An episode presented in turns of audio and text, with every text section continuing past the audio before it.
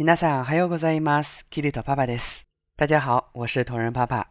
今天给大家带来的朗读呢，依然是来自新海诚的动漫电影《秒速五厘米》中女主写给男主的信。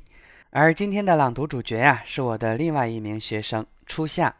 这位学生呢，还是日语新人，刚刚学完新标日初级上册不久，目前呢正在进行初级下册的学习。 那么接下来，让我们听一下这位日语新人的朗读吧。全略高木くんへ。お返事ありがとう。嬉しかったです。もうすっかり秋ですね。こちらは紅葉が綺麗です。今年最初のセーターを一昨日私は出しました。最近は部活で朝が早いので今この手紙は電車で書いています。この前髪を切りました。